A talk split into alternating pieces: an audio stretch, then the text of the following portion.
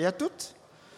Voilà, c'est une joie pour moi de pouvoir apporter le message de la parole de Dieu en ce dernier dimanche de l'année 2023.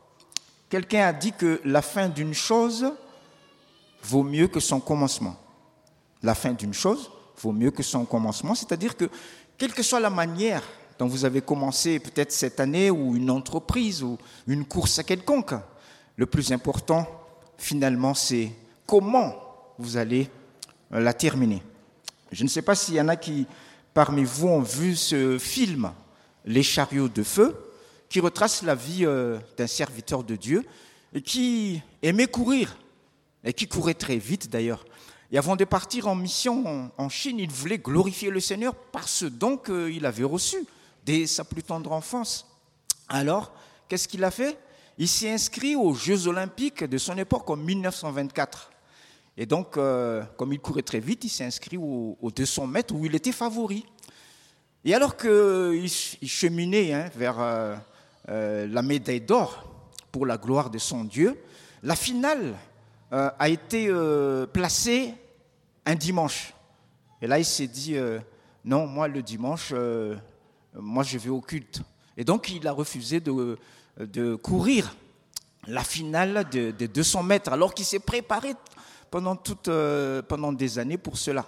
Au grand étonnement de ses amis, de tous les organisateurs, comment toi, le favori, tu ne cours pas? C'est paru dans les journaux de l'époque, donc, voilà, serviteur de Dieu préfère louer le Seigneur que euh, saisir euh, la médaille d'or.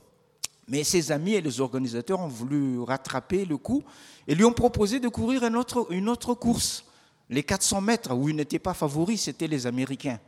Mais par plaisir, euh, de courir, il a accepté. Et donc, euh, voilà, la, course va se faire. Il n'était pas favori. Et euh, le film, Les charrues de feu, a bien montré cette séquence où, au commencement de la course, il était tombé. Est-ce qu'il a, glissé, il était bousculé? Toujours est-il que pour tout le monde, c'était fini pour lui parce que 400 mètres, c'est quand même semi-vitesse. Hein. Et là, le film montre euh, quelque chose de très important euh, que je vais vous lire dans Ésaïe 40. Le film montre toute sa, sa détermination sur son visage. Et Ésaïe au chapitre 40, versets 30 et 31 nous dit, Les adolescents se fatiguent et s'épuisent, les jeunes gens se mettent à trébucher, mais ceux qui comptent sur l'Éternel renouvellent leur force, ils prennent leur envol comme les aigles, ils courent sans s'épuiser, ils marchent sans se fatiguer. Et là, on voit qu'il se relève et il se remet à courir sans ressentir la fatigue, ni l'épuisement, ni la douleur. Et là, on voit qu'il euh, dépasse un à un chaque concurrent jusqu'à se mettre au niveau du favori. Et comme on l'a chanté tout à l'heure, la bonté de Dieu elle-même court après lui. Et là, il court et dépasse le favori et franchit la ligne d'arrivée sous les applaudissements de la foule et certainement aussi les applaudissements des anges, puisqu'il a couru au nom de son Seigneur. Cette victoire était encore plus glorieuse que s'il avait accepté de courir le 200 mètres il était déjà favori. La personne ne s'y attendait et c'était euh, vraiment à la gloire de Dieu.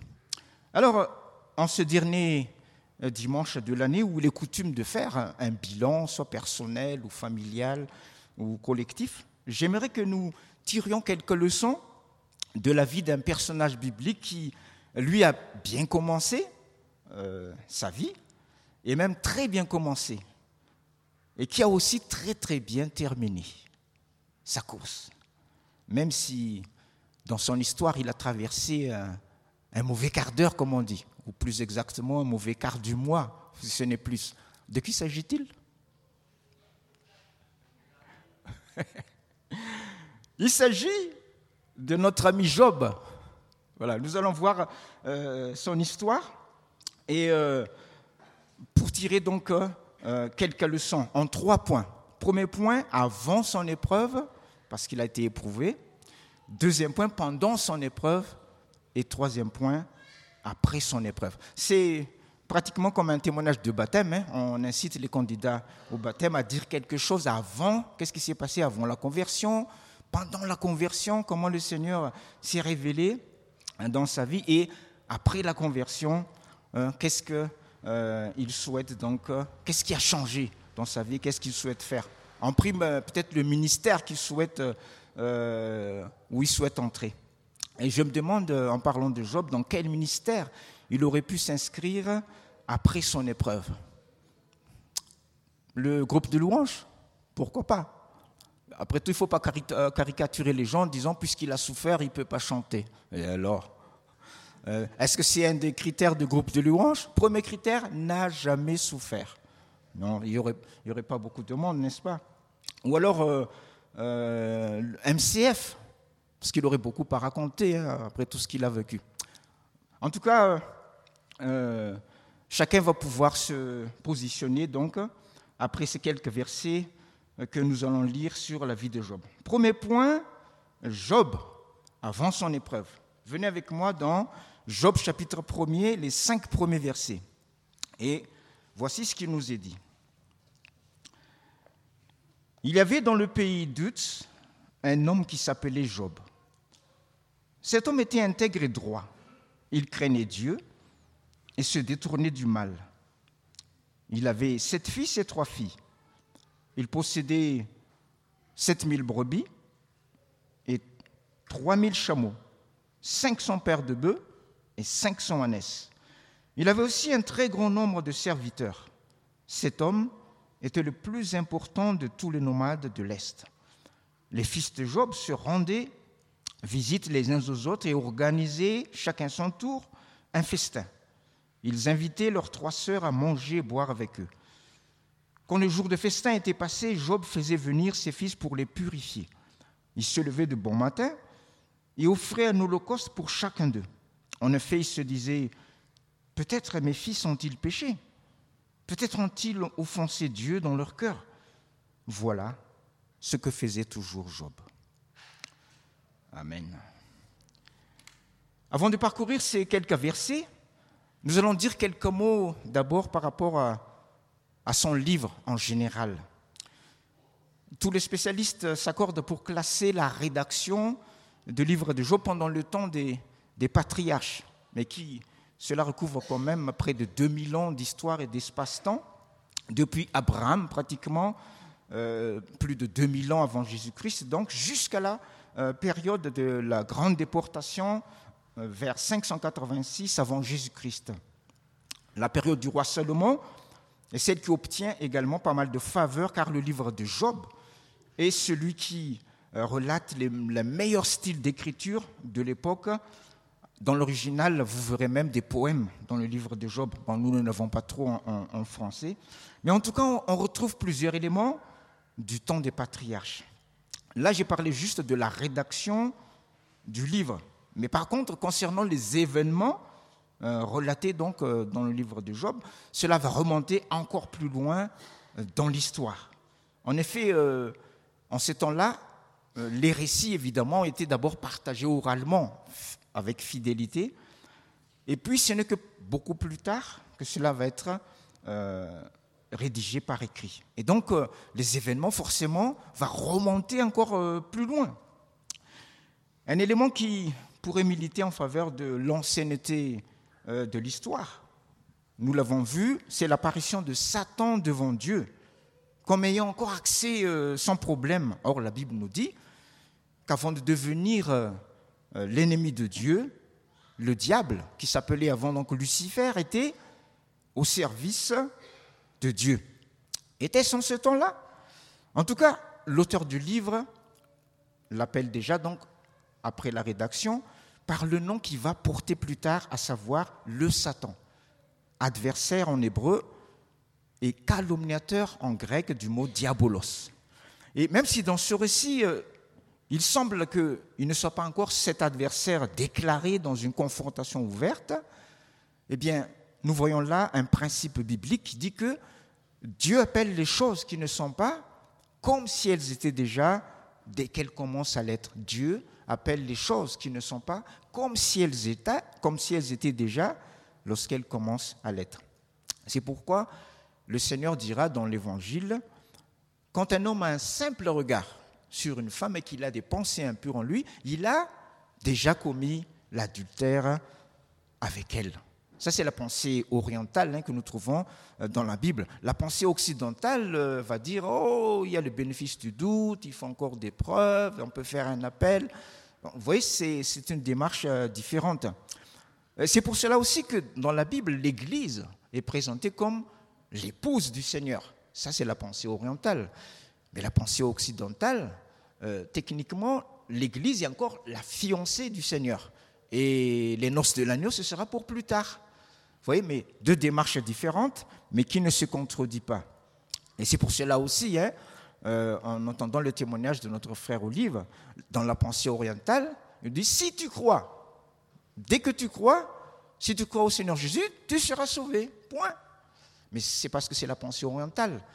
Dès que nous commençons, Dieu considère, parce qu'il croit que nous allons poursuivre. Mais la pensée occidentale, c'est ce verset, celui qui persévérera jusqu'à la fin sera sauvé. Donc ça, c'est, vous voyez, c'est une façon de voir euh, occidentale. Et donc, euh, euh, Job, on va voir ces, ces, versets que nous avons parcourus. Au verset premier, Job est considéré comme étant intègre et juste devant Dieu devant les hommes. Il craignait Dieu et se détournait du mal. Donc s'il se détourne du mal, c'est parce que c'est un choix volontaire. Job n'était pas exempt de, euh, de péché parce que euh, il n'était pas soumis à la tentation. Non, non, il était soumis à la tentation comme tout le monde. Mais c'était son choix, son libre arbitre de se détourner du mal. Et il va aller plus loin. Au verset 5, il nous est dit qu'il purifiait ses fils et offrait un holocauste pour chacun d'eux après chaque festin. Nous voyons là une grande attention de Job pour ses fils et devant Dieu qu'il prend très au sérieux. Je reviens un peu sur ce verset 5. Job n'offrait pas une petite prière, comme on dit. Hein, souvent, quand nous sommes invités en famille, je suis attristé ou cela me fait sourire quand on me dit Bon, euh, tonton Johnny, est-ce que tu peux faire une petite prière? Euh, Une fois, j'ai dit non, parce que j'ai dit ou on fait ou on ne fait pas. Voilà. Mais, Job ici ne, faisait pas une petite prière, mais offrait carrément un holocauste, un animal entier. Non pas pour l'ensemble de ses fils, comme ça, vous savez, pour chacun de ses fils. C'est fort quand même, hein, comme, euh, comme attention. Et ce, à chaque festin. Ce n'est pas une fois dans l'année comme dans certaines euh, fêtes religieuses où on nous a dit aujourd'hui c'est la fête du grand pardon pour cette année. Et hop, on se reverra l'année prochaine. Non.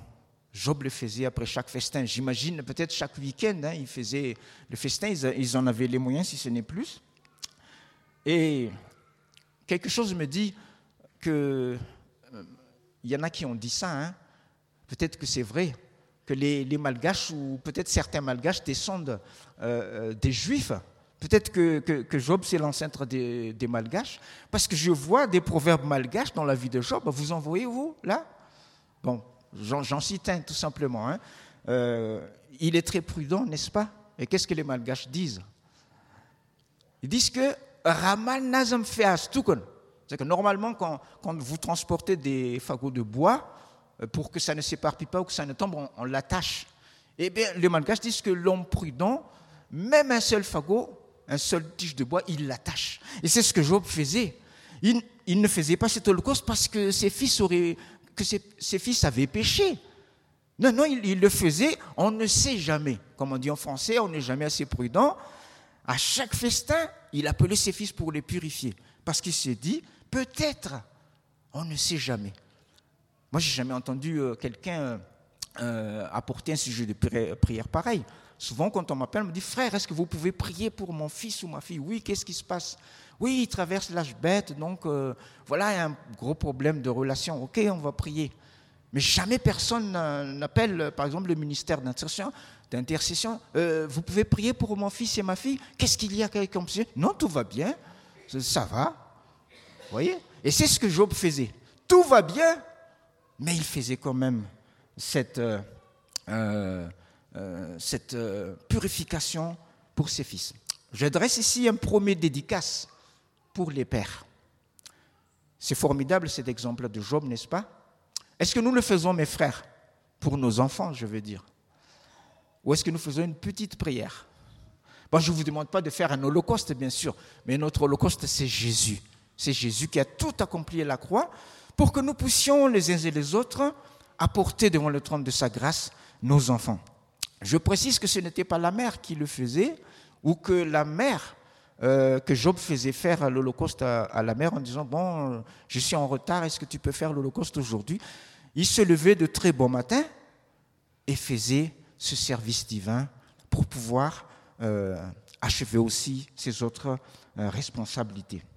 Et MCF, le ministère Couple et Famille de l'Église, partage aussi cet enseignement hein, dans, nos, dans nos ateliers, à savoir d'apporter, d'accorder un temps de qualité pour chacun de nos enfants.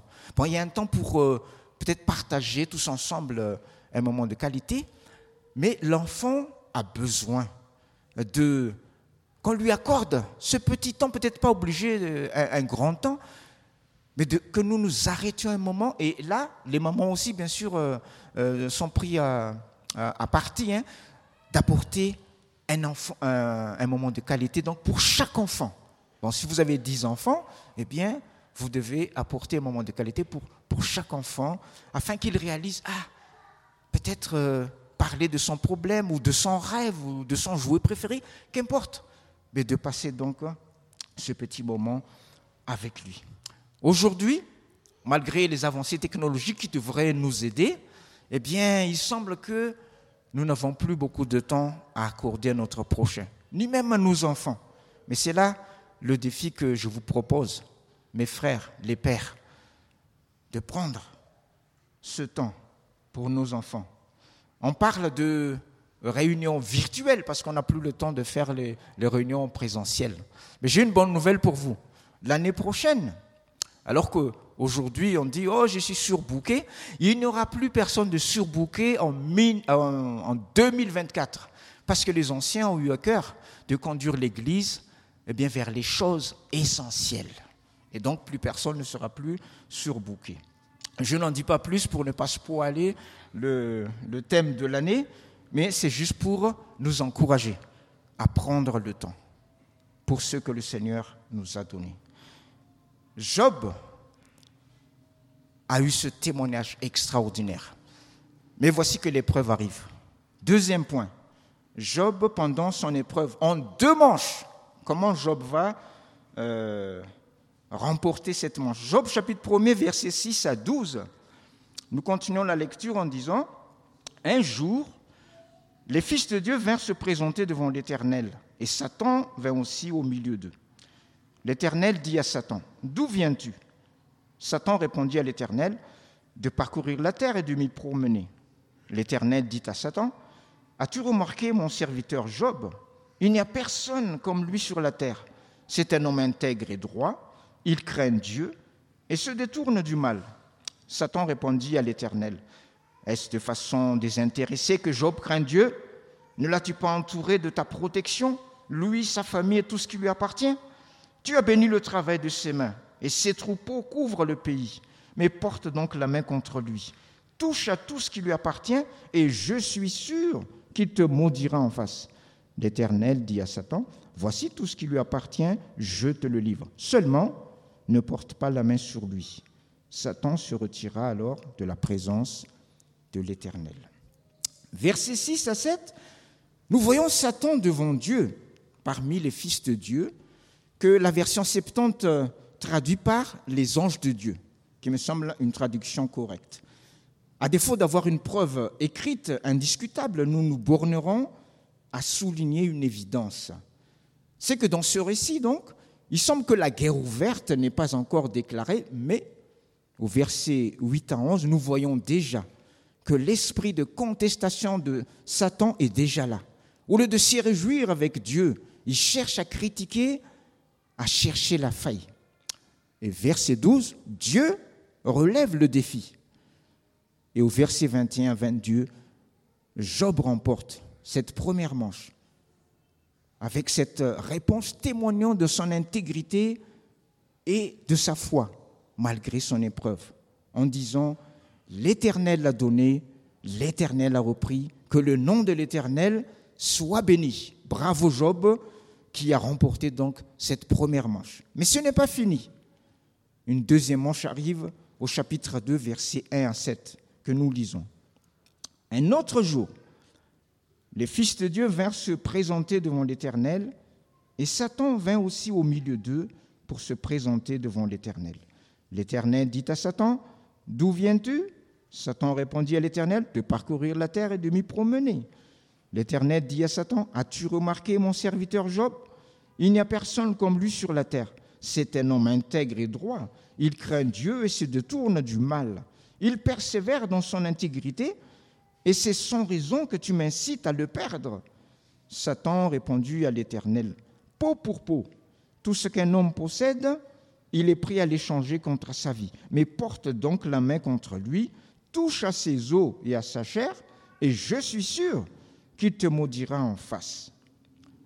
L'Éternel dit à Satan, Le voici, je te le livre, seulement épargne sa vie. Satan se retira alors de la présence de l'Éternel. Verset 3, Dieu atteste et confirme encore une fois l'intégrité de Job. Mais au verset 4 et 5, Satan persévère aussi dans sa jalousie et ses attaques. Verset 6, Dieu relève de nouveau le défi. Verset 9 à 10, il y a quand même une réaction négative de la femme de Job qui craque en disant, mais elle en avait marre de voir euh, cette épreuve, elle ne supportait plus. Et elle a dit, mais maudit donc Dieu et meurt. Elle savait que si Job maudit Dieu, eh bien, il y avait des, des chances que toute cette épreuve va s'arrêter. Satan semble marquer un point, mais Job tient bon, lui, et sauve la mise par cette déclaration de foi. Nous recevons de Dieu le bien, et nous ne recevrons pas aussi le mal. Et il confirme encore au chapitre 19, verset 25, devant ses amis. Alors que le malheur le frappe personnellement et durement, Job déclare encore, je sais que mon Rédempteur est vivant et qui se lèvera le dernier sur la terre, remportant haut la main cette deuxième manche. Oui, le diable peut nous attaquer, frères et sœurs, mais il n'a de pouvoir que ce que Dieu lui accorde. Dans l'épreuve, Job garde la foi. Un exemple pour nous tous, car il est écrit, mon juste vivra par la foi. Dieu contrôle notre vie, Dieu contrôle nos épreuves, Dieu contrôle les événements de notre vie. Il contrôle même les attaques de l'ennemi.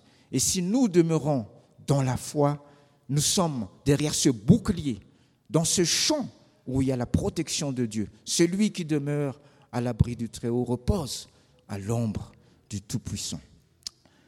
Revenons un peu en arrière sur quelque chose que certains ont peut-être remarqué. Et là, c'est une dédicace pour tous les hommes et les futurs hommes. On dit toujours que dans son épreuve, dans son épreuve, Job a tout perdu. Pas exactement. Qu'est-ce qu'il n'a pas perdu? Il n'a pas perdu sa foi. Alors que Satan avait l'autorisation de prendre tout ce qui lui appartient, ses troupeaux, ses biens, ses serviteurs, ses enfants. Mais qu'est-ce qui reste? Ça? Mais non, euh, Dieu a dit ne touche pas à sa vie. Ah oui, sa femme. N'est-ce pas curieux ça? Alors que Dieu n'avait pas donné de restrictions pour la femme de Job. Hein. Dieu n'a pas dit tu touches pas à, la femme. C'est comme si c'était une affaire entendue pour tous concernant le caractère sacré de la femme en ces temps-là. Pas touche la femme. Il n'y avait pas besoin de le dire. Euh, je vous rappelle que avant sa rébellion, Satan était au service de Dieu et donc il connaissait tout le protocole. On n'avait pas besoin de lui dire tu touches pas à la femme. Il n'a pas touché euh, à la femme. Et nous voyons ça hein, dans, la Bible, dans plusieurs histoires. Euh, le Fils de Dieu lui-même, par son incarnation, va redonner cet honneur, cette place qu'avait la femme aux yeux de Dieu. Mais nous voyons cela aussi, par exemple, avec euh, l'histoire d'Abraham et Sarah. Il ne pouvait pas avoir de postérité. Dieu lui promet d'avoir une descendance. Mais le temps passe.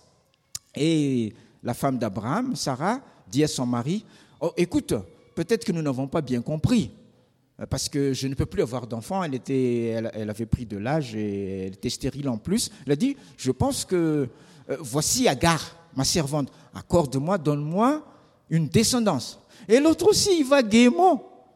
Bon, ce qu'il y a, Agar lui donne un fils. Et puis, voici qu'il y a une mésentente entre Agar et sa femme Sarah. Et qu'est-ce que Sarah lui dit? Renvoie-la, car je ne veux plus la voir. Abraham va voir Dieu pour euh, demander conseil. Qu'est-ce que Dieu lui dit? Fais tout ce que ta femme te dit. Ah, je comprends pourquoi quelqu'un dit ce que femme veut, Dieu veut.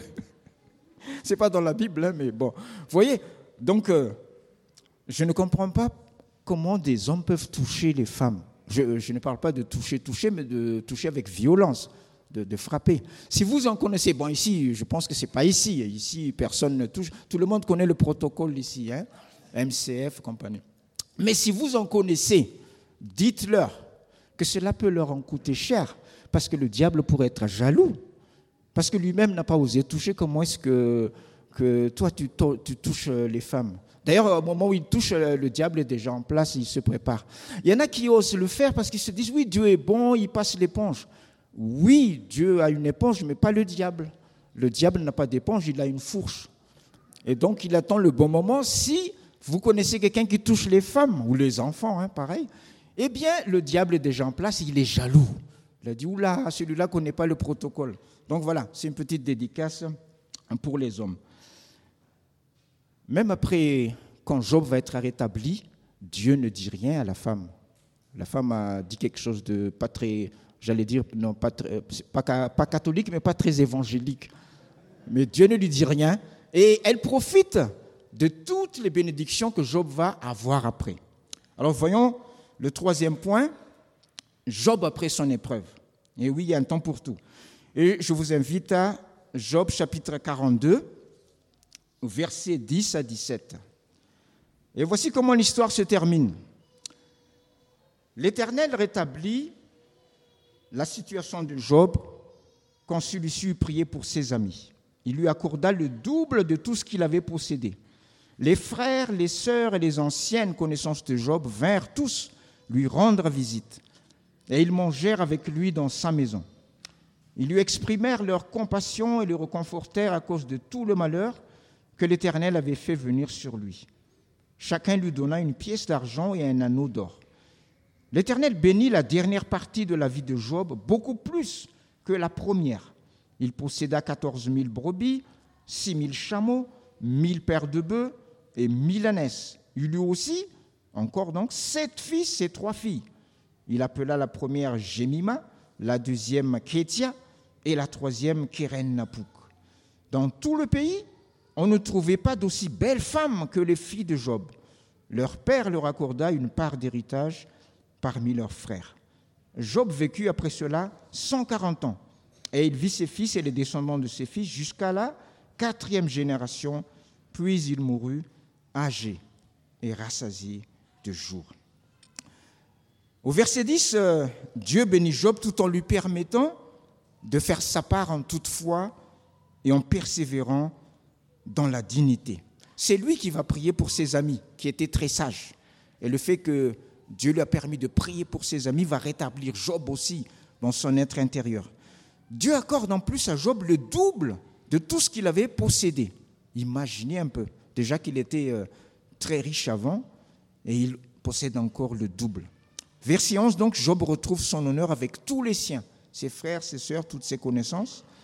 Et au verset 12 et 15, l'Éternel bénit la dernière partie de la vie de Job plus que la première.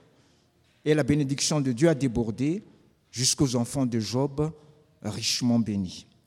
Versets 16 et 17, Job vécut heureux et rassasié de longs jours. Oui, un happy end pour Job. Pourquoi? Tout simplement parce qu'il a gardé la foi, même au sein de l'épreuve.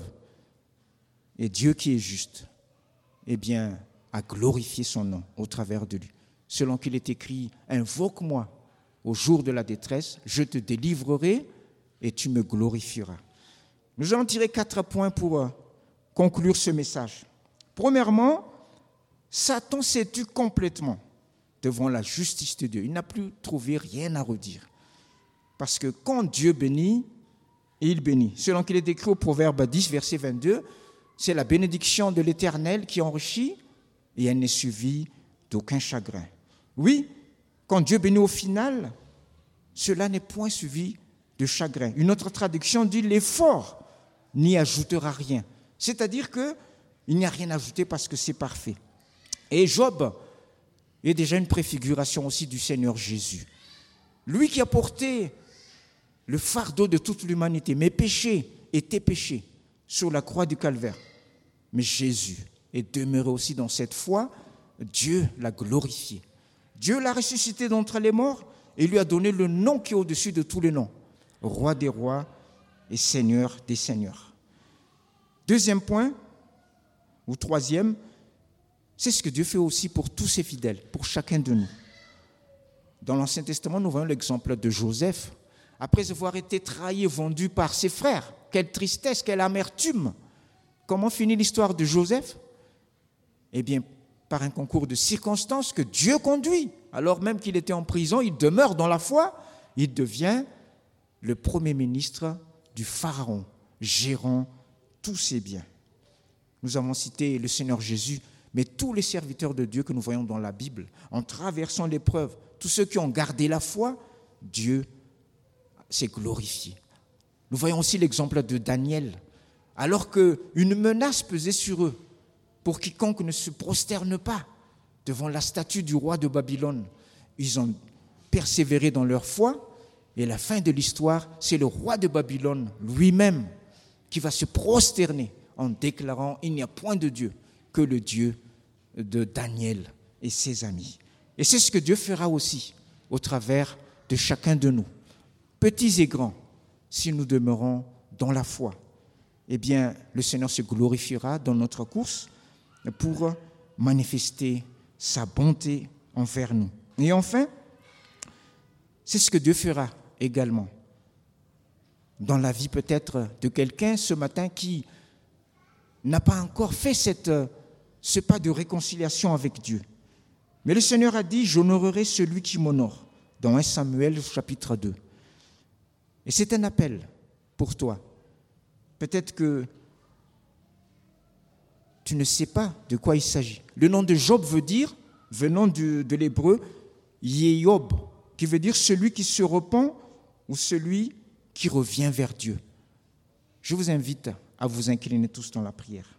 Ce matin, peut-être que tu as mal commencé ta course ou cette année, mais le Seigneur t'accorde une grâce extraordinaire de pouvoir la terminer en le glorifiant au plus haut point. Si tu reviens au Seigneur, si tu l'honores en premier dans ta vie, peut-être que tu ne l'as pas encore fait de mettre Jésus à la première place de ton cœur et de ta vie j'aimerais prier pour toi. Si quelqu'un est dans ce cas ce matin, il peut se lever.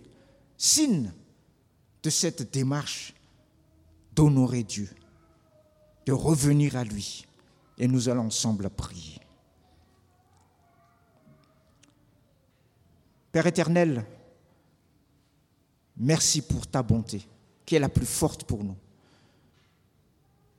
Oui Seigneur, c'est le péché qui nous a séparés de toi, mais sans cesse, tu as toujours voulu nous ramener à toi. Et tu es allé jusqu'à sacrifier ton Fils unique pour que quiconque croit en lui ne périsse pas, mais qu'il ait la vie éternelle. Merci Seigneur de nous faire grâce ce matin, afin que tout un chacun, petits et grands, nous puissions non seulement terminer cette année à la gloire de ton Saint-Nom, mais commencer la nouvelle année, tous les jours que tu nous accorderas, en gardant la foi, en demeurant dans la foi, quelles que soient les circonstances. Merci Seigneur parce que nous ne sommes pas seuls. Tu as promis que tu es avec nous tous les jours jusqu'à la fin du monde. Non seulement jusqu'à la fin de l'année, mais jusqu'à la fin de ce siècle, en toutes circonstances. Sois glorifié Jésus. Tu es présent là où deux ou trois sont assemblés en ton nom. Et ce matin, tu connais les désirs de chaque cœur. Toi qui réponds à chacun selon la droiture de notre cœur, merci de te glorifier, d'avoir compassion, de pardonner, de guérir, de relever, de fortifier et de conduire dans tes voies miséricordieuses. Oui, à toi seul la gloire, en ton nom Jésus. Amen. Merci, vous pouvez vous asseoir. Je redonne